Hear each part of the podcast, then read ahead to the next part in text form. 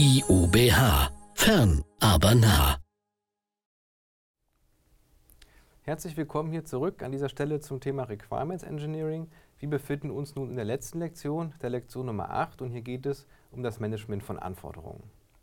Und in den nächsten Minuten werde ich zunächst erläutern, welche typische Eigenschaften von Anforderungen mit dokumentiert werden, um mit ihnen dann besser umgehen zu können, also sie besser verwalten zu können. Ich werde dann etwas zum Lebenszyklus von Anforderungen erzählen, wie der beispielsweise aussehen kann wofür man ihn verwendet. Ich werde ganz zum Schluss nochmal auf Techniken zur Priorisierung eingehen und eben auch Einflussfaktoren zur Priorisierung mit erläutern. Aber zunächst erstmal zu den Eigenschaften von Anforderungen. Neben den Anforderungen, also den ermittelten fachlichen Funktionen, den Qualitätseigenschaften und den Randbedingungen, werden in einer Anforderungsdokumentation auch Eigenschaften als Attribute von Anforderungen mitdokumentiert. Es geht da sozusagen also um Metadaten. Das sind also Daten, die jetzt nicht Teil der Anforderung sind, sondern Daten, die zu den Anforderungen, also beschreibende Daten zu den Anforderungen, die eben zu der Anforderung mit dokumentiert werden.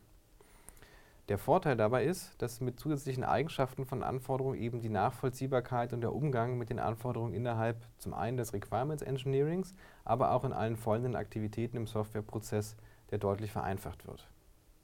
Mal Beispiele zu geben, zum Beispiel eine eindeutige ID äh, wird, wird, wird, wird häufig Anforderungen vergeben, um sie eben eindeutig zu definieren bzw. ganz eindeutig festzulegen. Hier, wir reden jetzt über die ID 42 und dann ist aber auch allen klar, um welche Anforderungen es geht. Ein weiteres Beispiel für ein Attribut ist ein entsprechender Name oder eine Kurzbeschreibung, sowas wie Artikel löschen, Artikel hinzufügen. Das sind also Namen oder Bezeichnungen, äh, die man ähm, so in die Dokumentation übernimmt, sodass man im ersten Blick auf die Anforderungen auch schon ungefähr weiß, was sich denn dort hinter verbirgt. Weitere Attribute ist die Versionsnummer. Was es ist, das erläutere ich in der folgenden Folie. Oder eben auch die Priorität, das heißt die Dringlichkeit der Umsetzung. Denn irgendwann in so einem Softwareprojekt steht man ja vor der Frage bzw. vor der Herausforderung festzulegen, mit welchen Anforderungen denn nun begonnen werden soll. Zunächst und sozusagen das entscheidet man anhand der dokumentierten oder vorher festgelegten Priorität. Nun erstmal zu der Versionierung von Anforderungen. Anforderungen ändern sich ja auch im Laufe ihres ja, Lebenszyklus. Das bedeutet, eine einmal aufgeschriebene Anforderung ähm, sozusagen wird dokumentiert und wenn ich das erste Mal die ersten Ideen zu der Anforderung aufgeschrieben habe, erhält sie eine Versionsnummer. So beispielsweise die Nummer 0.1, um zu sagen, okay, das sind jetzt so die ersten Ideen, die aufgeschrieben sind. Und mit jeder kleinen Veränderung, die jetzt an der dokumentierten Anforderung vollzogen wird, das heißt nach jeder gewonnenen Erkenntnis, nach jedem Feedback vom Stakeholder, also immer genau dann, wenn ich die Anforderung ändere, kann ich die Versionsnummer um 1 hochzählen das ist hier so gewissermaßen veranschaulicht, bei jedem Speichern oder bei jedem signifikanten inhaltlichen Überarbeiten wird die Versionsnummer 1 hochgezählt.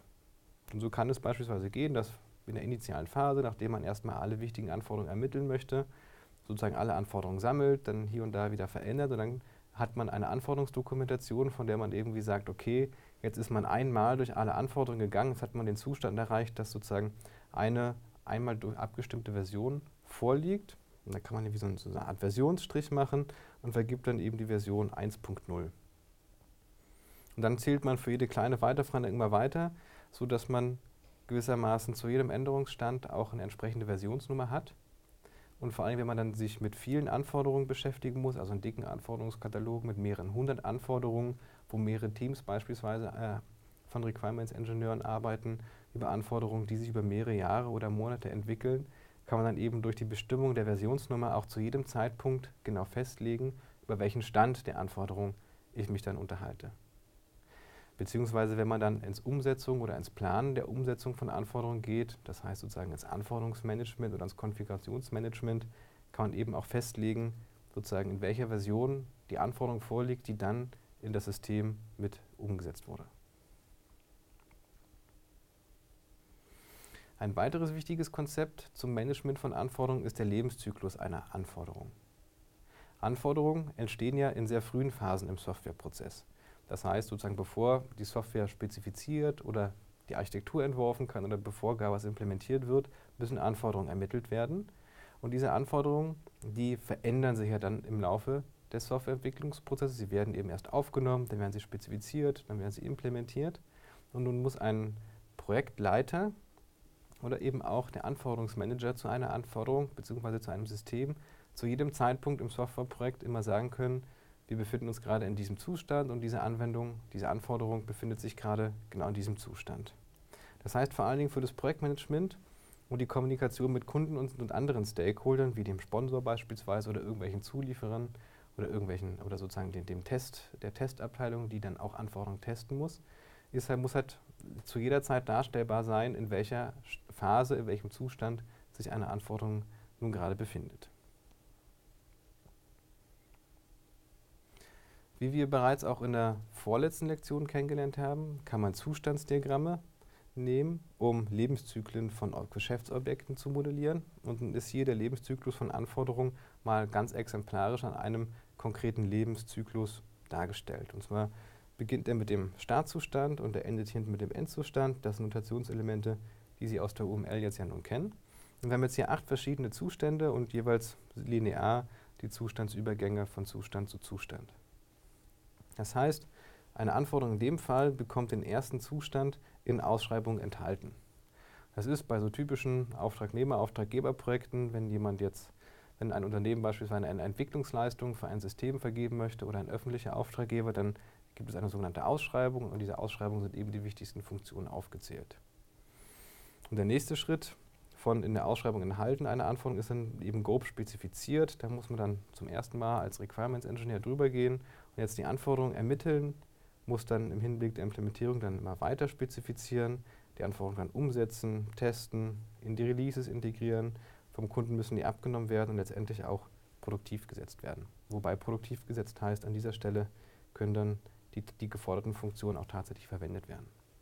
Wenn ich jetzt im einfachsten Fall eine große Excel-Tabelle mache, alle Anforderungen da reinpacke und zu jeder Anforderung jeweils den aktuellen Zustand festhalte, dann bin ich eben als Projektmanager zu jedem Zeitpunkt auch auskunftsfähig, inwieweit mein Projekt denn gerade schon fortgeschritten ist. Der letzte Punkt zum Thema Management von Anforderungen ist die Priorisierung. Und die Priorisierung bedeutet ja sowas wie die Festsetzung der Dringlichkeit der Anforderungen. Das heißt, aus der Priorisierung, aus der vergebenen Priorität einer Anforderung lässt sich dann eben auch die Abarbeitungsreihenfolge umsetzen. Nun gibt es, bevor man jetzt sich an die Priorisierung heranwagt, von Anforderungen verschiedene Einflussfaktoren zu beachten. Zum Beispiel der finanzielle Wert der Anforderung. Also was bedeutet es für ein Unternehmen, was bringt es einen von finanziellen Vorteil, wenn ich immer eine Anforderung jetzt als System oder als Systemteil umsetze, beziehungsweise was kostet denn überhaupt die Umsetzung, also sozusagen welchen, welchen Gewinn versprechen wir durch die Umsetzung. Ein anderer Einflussfaktor ist die Abhängigkeit zwischen Anforderungen. Es kann ja sein, dass eine Anforderung A erst umgesetzt werden kann, wenn eine Anforderung B schon vorher umgesetzt wurde, weil es da technische oder fachliche Abhängigkeiten gibt. Und diese Abhängigkeiten muss ich natürlich bei der Priorisierung berücksichtigen, sodass ich eben die abhängigen Anforderungen nicht zuerst umsetze. Ein weiterer Einflussfaktor ist die Kundenzufriedenheit. Vor allem, wenn man sozusagen nach außen hin ein System für Massenkunden beispielsweise baut, ist es sicherlich sinnvoll, um sich jetzt am Markt gut zu positionieren oder einen guten einen guten Eindruck bei Stakeholdern zu hinterlassen, die Anforderungen zuerst umsetzen, die die größte Zufriedenheit oder das größte Zufriedenheitsgefühl bei den Kunden erzeugt. Ein weiterer Einflussfaktor ist das Risiko der Umsetzung. Sozusagen, wobei Risiko der Umsetzung sicherlich auch abhängig ist vom finanziellen Wert und von mir aus auch abhängig ist zwischen anderen Anforderungen, weil nicht zu jeder Anforderung kann ich als ja, Requirements Engineer oder als Softwarearchitekt sagen, wie risikoreich denn deren Umsetzung ist und muss eben das Risiko auch mit betrachten. Vor allen Dingen vor dem Hintergrund, wenn wirklich wichtige Anforderungen risikoreich, umse risikoreich umzusetzen sind, ist es auch immer ein Indiz fürs Projektmanagement, eben mit solchen Anforderungen zu beginnen. Wie kann man jetzt nun Anforderungen priorisieren? Wir müssen immer im Hinterkopf haben, wir reden in industriellen Softwareprojekten oft über mehrere hundert oder tausend Anforderungen. Eine weit verbreitete Methode zur Kategorisierung von Anforderungen ist die Moskau-Methode. Die Idee dabei ist, die Menge der Anforderungen einzuteilen in vier Kategorien. Das heißt jetzt also auch nicht jede Anforderung eine eigene Priorität zuzuweisen, sondern einfach zu überlegen, wir haben vier Kategorien. Es gibt Anforderungen, die müssen umgesetzt werden, Anforderungen, die sollen umgesetzt werden, Anforderungen, die umgesetzt werden können und auch Anforderungen, von denen man am Anfang sagt, naja, wir lassen die erstmal ganz sein. Und nun kann ich eben meine ähm, große Menge an Anforderungen zumindest erstmal in diese Kategorien einteilen. Das heißt, mit dieser Einteilung in diese vier Kategorien erlange ich als Requirements Engineer, wenn ich mich gut anstelle, zumindest schon mal eine erste Einschätzung der Wichtigkeit und habe damit jetzt schon mal die Basis geschaffen, um jetzt alle weiteren Feinpriorisierungen vorzunehmen.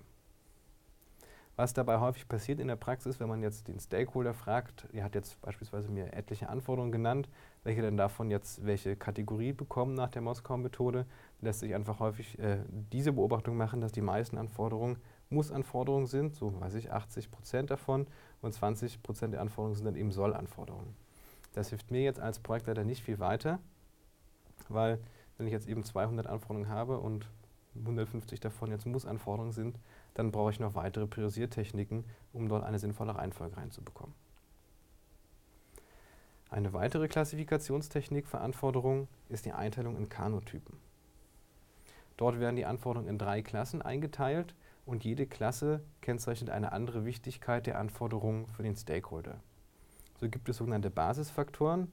Das sind Anforderungen, die sozusagen deren Abwesenheit oder deren Nichtumsetzung auf Seiten der Benutzer und der Stakeholder eine extreme Unzufriedenheit verursachen. Dann gibt es die Leistungsfaktoren, das sind so explizit geforderte Funktionen, die aber auch äh, eine Freude, sozusagen ein positives Gefühl beim Stakeholder hinterlassen. Und es gibt die Begeisterungsfaktoren, die sozusagen das Gefühl der Freude, der positiven Überraschung auf Seiten der Nutzer erzeugen. Was man bei den Kanotypen oder bei der Einteilung in Kanotypen beachten muss, die Kanotypen verändern sich mit der Zeit. Also typischerweise gewöhnen sich Stakeholder an Funktionalitäten, die, früher, die sie früher begeistert hatten und setzen sie nach einer gewissen Zeit für ganz selbstverständlich und normal voraus. Zum Beispiel mit Touchscreens bei Mobilgeräten. Wenn Sie sich etliche Jahre zurückerinnern, als die ersten Geräte mit Touchscreen auf den Markt kamen, war die ganze Community begeistert. Nach einer Zeit gab es eine ganze Menge von Touchscreen-Geräten, gab aber auch noch Geräte mit Tasten. Da konnte man sich aussuchen, hat sich dann gefreut, wenn man ein Touchscreen hatte. Und heutzutage, wenn man ein Mobiltelefon ohne Touchscreen irgendwie kauft oder der Anwender bzw. der Anbieter auf die Idee kommt, ein so ein Mobilgerät anzubieten, da wird man sagen, ja nee, ich brauche gar keins mit festen Tasten, ich will jetzt mal unbedingt ein Touchscreen haben, sonst kann ich mit dem Gerät nicht arbeiten. Das sozusagen als Beispiel dafür, wie sich eben auch sozusagen die Stakeholder an Funktionen gewöhnen, das heißt die Kanotypen auch nicht immer gleich sind. Die härteste Art der Priorisierung, wenn man das so sagen kann, ist die Durchnummerierung aller Anforderungen, eben von 1 angefangen bis zur Nummer, wie viele Anforderungen es gibt, in der jede Nummer genau einmal vergeben wird. Also das Feste in eine feste Reihenfolge bringen von Anforderungen. Dabei wird man typischerweise die kleinste Nummer mit der höchsten Priorität belegen und dann die folgenden Prioritäten sich aus der aufsteigenden Reihenfolge der Nummerierung ergeben lassen. Der Vorteil ist, man hat eine klare und eindeutige Festlegung der Abarbeitungsreihenfolge sozusagen, wenn ich jetzt sage, okay, wir sortieren jetzt mal alle Anforderungen nach deren Priorität und fangen jetzt bei 1 an und arbeiten Stück für Stück vorwärts, dann kann es zumindest zu, zu keinem Zeitpunkt, wenn einmal die Priorisierung vorgenommen wurde, es eine, einen Streit geben, welche Anforderung denn zunächst umgesetzt werden soll. Eine sehr schöne und einfache Technik, vor allen Dingen, um die ganzen Stakeholder mit einzubeziehen, auch im Team, ist das Team Estimation Game. Das sei Ihnen an dieser Stelle sehr ans Herz gelegt und wie das genau funktioniert, das wird im Lernskript in dieser Lektion auch dazu beschrieben wichtig ist, und das muss jeder Requirements Engineer einfach fest verinnerlichen oder auch jeder Projektleiter fest verinnerlichen, es erfolgt in der Regel bei Projekten eine Repriorisierung der Anforderungen. Und das in der Regel sogar regelmäßig oder mehrfach. Oder eben regelmäßig und mehrfach. Je nachdem, welche Erkenntnisse jetzt neu gewonnen werden oder ob unvorhergesehene Ereignisse sozusagen den Projektablauf, den ursprünglich geplanten Projektablauf beeinflussen oder ob sich jetzt wichtige Rahmenbedingungen ändert, eine Repriorisierung der Anforderungen ist in nahezu 100% aller Softwareprojekte einfach Alltag. Das teilweise sogar mit einem kurzen Scope nach vorne wochenweise. Insofern ist es zum einen wichtig, dass man als, als, als Requirements Engineer in der Lage ist, zu repriorisieren, beziehungsweise eben die, die entsprechenden Techniken kennt und seine Stakeholder dafür auch sensibilisiert. Und wichtig ist aber vor allen Dingen auch, dass die Stakeholder bei der Repriorisierung auch mit einbezogen werden. Schließlich haben die ja auch mal die initiale Priorität festgelegt und daher ist es eben auch wichtig, dass man sie beim Repriorisieren mit einbezieht. Das soll nun an dieser Stelle auch zum Thema Management von Anforderungen alles gewesen sein, was ich an dieser Stelle erzählen wollte. In den vergangenen Minuten habe ich Ihnen etwas zu Attributen von Anforderungen erzählt und insbesondere auch anhand der Versionierung erläutert, wozu man die dann gut verwenden kann. Ich bin kurz auf den Lebenszyklus von Anforderungen eingegangen und habe dargestellt, wie der beim Management von Softwareprojekten verwendet werden kann und habe Ihnen auch verschiedene Techniken zur Priorisierung vorgestellt. Damit bedanke ich mich an der Stelle für Ihre Aufmerksamkeit und wünsche Ihnen alles Gute für die Klausur. Machen Sie es gut.